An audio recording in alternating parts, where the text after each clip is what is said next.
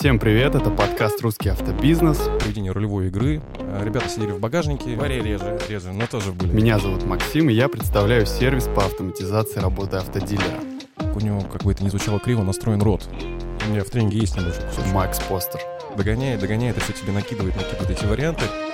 Почему я в какой-то момент начал потеть, я вообще не понял. И сегодня у нас традиционно выпуск с приглашенным гостем. Его так же, как и меня, зовут Максим. В автомобильном бизнесе он работает уже, если я не ошибаюсь, 2007 года. Правильно, около Да-да-да, 15 лет. Да, и сейчас занимает должность а, бизнес-тренера по продажам для байеров, для отдела выкупа. А если я не ошибаюсь, и опыт с новыми продавцами у тебя тоже достаточно внушительный. Да, да, да, да, опыт тоже такой имеется. Макс, скажи, сейчас, а, ну вот с точки зрения разреза времени и того, что происходит на рынке, изменился ли как-то, ну, сам подход к обучению, к самой продаже? Есть ли какие-то, может быть, особенности и тонкости, ну, вот с твоей стороны как тренера? Сложно сказать, что что-то изменилось. Э, Наверное, плюс-минус во всех организациях э, принцип э, обучения, он один и тот же. И изначально учат каким-то классическим схемам продаж. Единственное, что там, если в 2007 году я начинал работать, то средний возраст э, сотрудников был гораздо моложе, они были по возрасту, то сейчас они старше, они хотят немножко большего, они хотят каких-то других схем продажи, они хотят каких-то других типологий клиентов, они хотят как-то глубже погру- погружаться. Не все, правда, скажу, но большинство людей хотят развиваться и в этом направлении с удовольствием развиваются. А с чем ты связываешь то, что такой вот средний возраст, да, на первый взгляд он становится старше, молодая аудитория меньше как-то привлекает ее автобизнес, или они понимают, что там надо вкалывать, что там не все так просто? В принципе, те, кто устраивались, скажем так, на заре э, автобизнеса и сумели задержаться и выросли до больших каких-то должностей, они так и остались. Почему молодежь не идет? Ну, тут много факторов, потому что все-таки автобизнес подразумевает и достаточно высокую экс- экспертность, и достаточно высокий уровень какой-то внутренних каких-то качеств, там, ответственности, порядочности, потому что автомобили, в принципе, сейчас все дорогие, Мгм. Клиенты требуют к себе особого внимания, особого отношения. Ну и, может быть, для молодых ребят это немножко сложно вот так вот взять и с пустого места начать.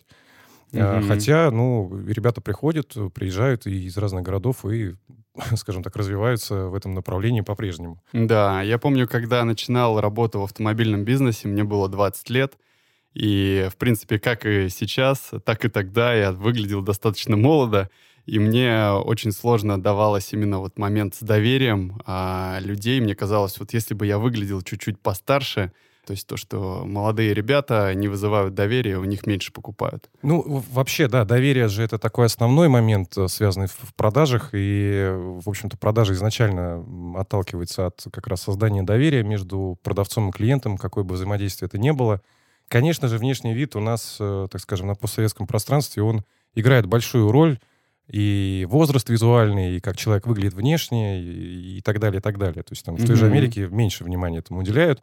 Там гораздо важны другие качества с точки зрения профессионализма. Здесь у нас все-таки мы говорим пока о доверии человека к человеку. Мгм. Потому что какой бы бизнес бы ни существовал, там в направлении B2B или B2C, все равно общается человек с человеком. И важно, когда вот между этими двумя людьми, какие бы ни были, какие позиции не занимали, все-таки было доверие с самого начала. Да, люди покупают у людей, и действительно здесь все факторы, они э, так или иначе влияют на положительный результат да, твоего общения.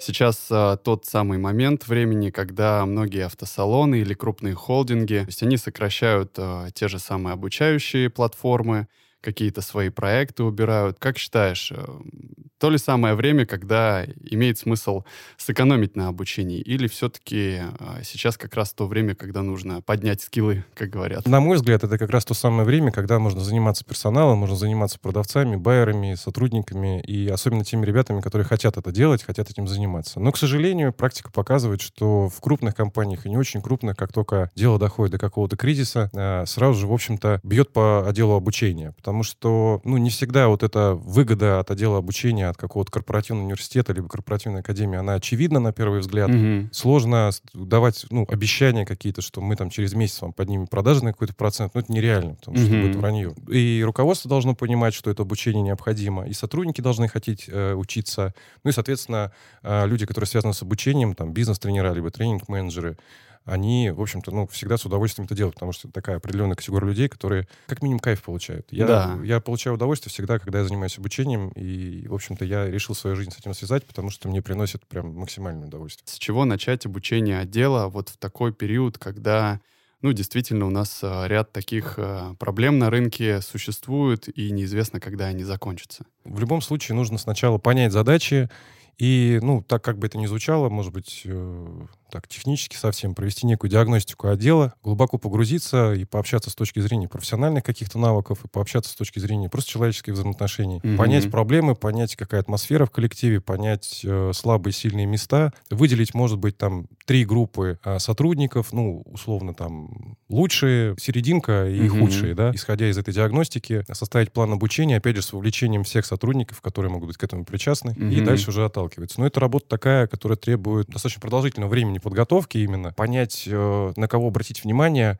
на кого, может быть, даже не стоит тратить времени, может быть, реально с кем-то нужно расстаться. А Мгм. Вот это как раз очень долгая работа под- подготовительная, которая отнимает и энергию, и силы у всех участников этого мероприятия. Мне кажется, очень правильно, когда компания берет именно бизнес-тренера со стороны, то есть э, она не объединяет э, позицию руководителя отдела продаж вместе с тренером, вместе с наставником, а как бы разграничивает вот эти вот зоны ответственности. Да, и здесь э, мы вот с тобой тоже вчера э, общались. А мне понравился термин, ты его назвал «разговоры в курилке». Вот как э, такой э, термин помогает продиагностировать э, тот отдел, которым ты будешь заниматься? Но если мы говорим, да, вот как раз о диагностике, первая часть — это проверка там профессиональных скиллов человека, вторая часть всегда я уделял разговоры в курилке. Не обязательно в курилке они могли происходить, это могло происходить где угодно. Условно. Ну, Условно, да. В баре. Э, В баре реже, реже, но тоже были такие моменты. Человек начинал делиться. Он сначала мог быть закрытым, он сначала не хотел, может быть, ничего рассказывать, потом начинал об одном, говорит, мне там процесс не нравится какой-то, а, у Ага. меня какой-то тут, тут, э, значит, э, руководитель какой-то кривой, а, вообще команды нету. И в итоге, когда там, ну, условно, в отделе 20 человек, и 20 человек там какие-то плюс-минус одинаковые моменты рассказывает, кто-то свою боль рассказывает, создается более-менее картина, которая дает э, понимание о тех местах, на которые не обращает внимания руководство. А, Обратная связь, да? Обратная связь. Потому что сказать э, человеку, ну, руководителю что-то, и сказать человеку со стороны, который, в общем-то, ну, я всегда стараюсь выйти на какое-то такое комфортное общение, э, ну, это разные вещи. Больше рассказывают, и причем бывает такое, что ты уже и закрыл эту тему, уже даже уходишь от человека, он все догоняет, догоняет, и все тебе накидывает, накидывает И эти еще варианты. хотел сказать. Да, и, еще добавлю. И еще добавлю, и, и так далее, и так далее. А что если такая ситуация, например, надо работать над искусством продаж, ты внедряешься, начинаешь диагностировать и понимаешь, что на самом деле у парней куча всякой различной, ну как это называют, да, в нашем бизнесе, бюрократии, которая тупо отнимает очень много времени, они не успевают что-то сделать. Вот твои действия в этом случае. Я составляю некий отчет, э, где, скажем так, э, ну, то есть все, что касается профессиональных э, навыков, это, конечно же, с фамилиями и каким-то чек-листом, который я заранее создаю. Чек-лист, он строится на основании требований компании. Возможно, существуют какие-то требования дистрибьютора, их тоже нужно учесть, потому что Мгм. это часто бывает бонусными задачами, Конечно. и это очень важно. Часть, которая касается разговоров в курилке, она такая бе- безымянная скорее. Просто Мгм. цитаты. Я никак не могу заставить или что-то сделать. Я могу только рекомендовать. Рекомендовать и предложить свои какие-то варианты, как это можно исправить. Мгм. А, как э, можно там упростить какой-то процесс, потому что, в общем-то, есть и определенный опыт, я тоже готов им делиться. Как можно что-то добавить, что-то убрать. Только с точки зрения рекомендаций.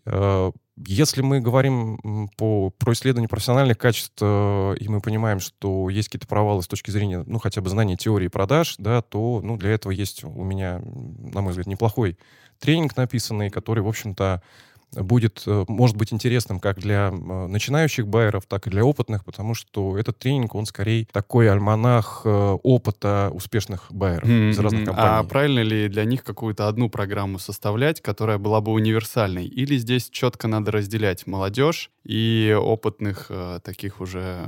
План обучения, он, конечно, должен немножко отличаться между новичками и сотрудниками с опытом, потому что сотрудники с опытом, они ну и, может быть, просто тупо неинтересно, они будут э, считать, что они тратят свое время, им лучше провести с семьей, там, не знаю, на даче, в отпуске mm-hmm. где-то и так далее. Очень важный момент — это обмен опытом. Часто получается такая ситуация, что там, например, есть какой-то холдинг автомобильный, у, них, у него несколько локаций, байеры друг друга не знают, они редко пересекаются. И вот тут есть как раз тот, тот самый момент, когда они могут поделиться кейсами, когда они могут а, рассказать какие-то случаи жизни интересные или не очень интересные. Но сам план обучения, он должен, конечно, отличаться. Конечно, отличаться и исходить из диагностики, которую мы до этого провели. А, то есть диагностика есть, а, есть разделение для молодых и для ребят, которые постарше.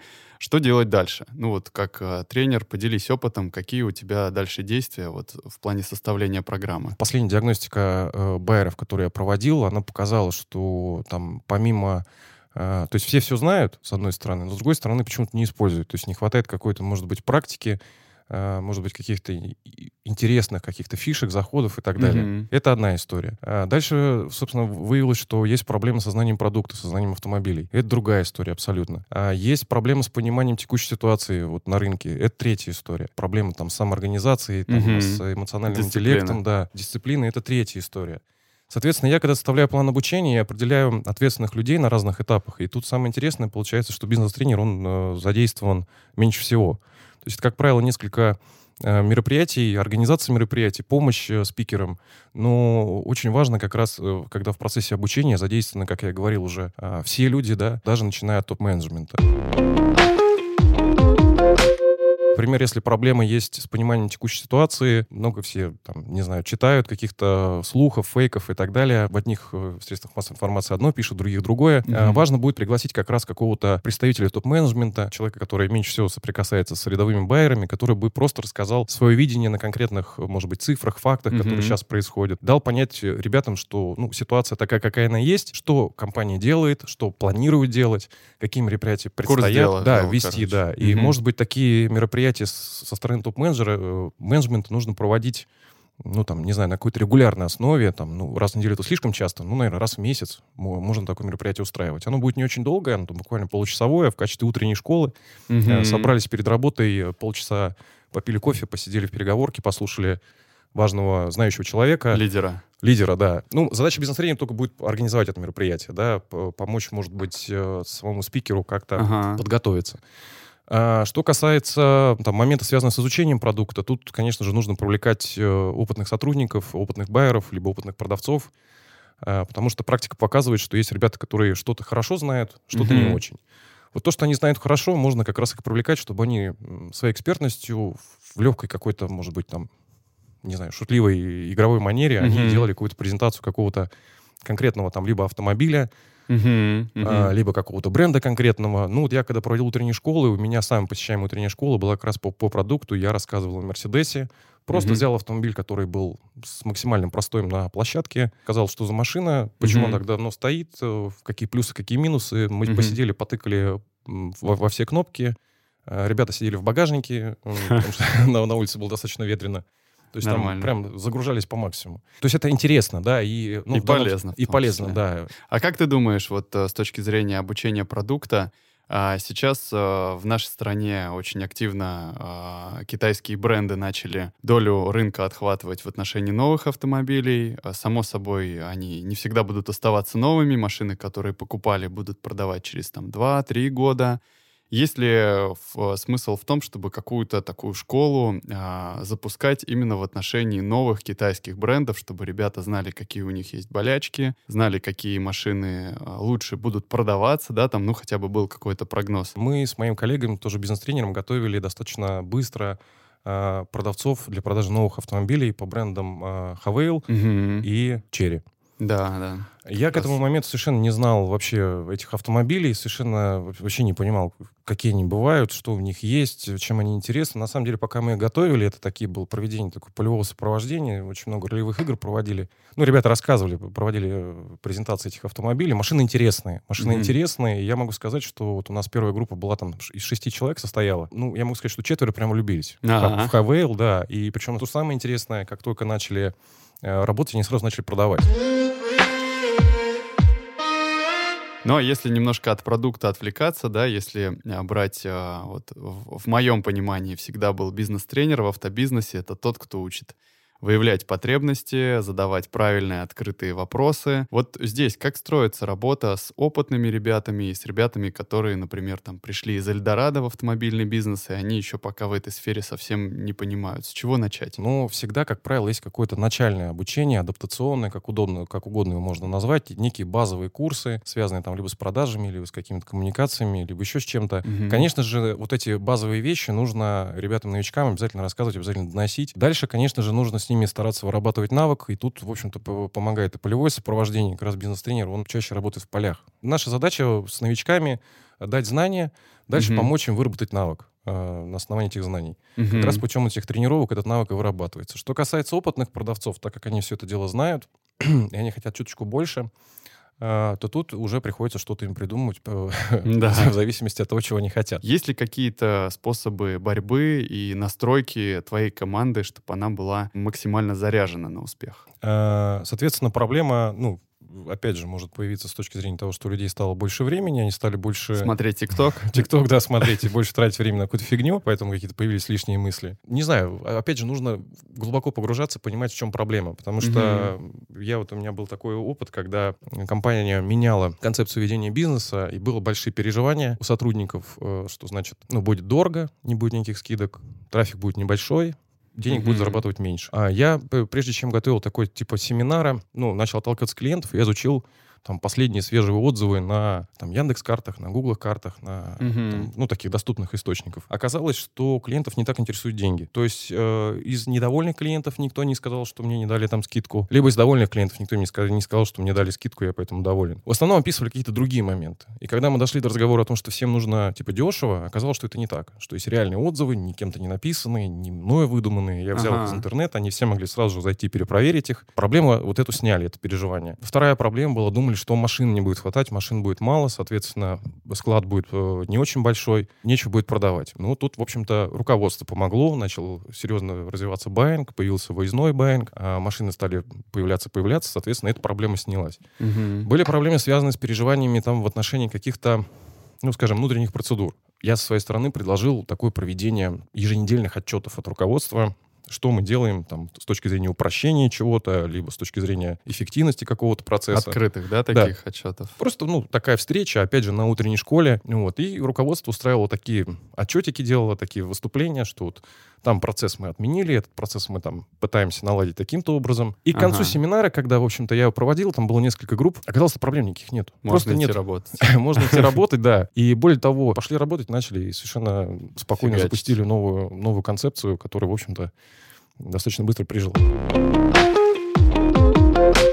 ты сказал по поводу баинга. Сейчас э, очень э, растет доля выкупа автомобилей с улицы. Да, вот с точки зрения э, работы с байерами, как э, можно продиагностировать э, их э, эффективность, их успех? Да, понятно, что в каждой компании есть свои звезды, есть свои аутсайдеры, которые там меньше всех принимают, но ведь э, прием как факт того, что тебе сдали автомобиль, это еще не, э, ну, не стопроцентно хороший результат, да, ты можешь его выкупить достаточно дорого, дорого, и он уйдет в минус, например. Вот здесь э, какие есть метрики, с которыми тебе приходилось сталкиваться? Так получилось, что э, там на последнем моем месте работы там э, несколько раз менялась мотивация, и, соответственно, несколько раз менялось, скажем так, отношение к эффективности байеров. В одном случае, то есть сначала это был привязка именно к маржинальности проданных автомобилей, к отсутствию так называемого старого склада.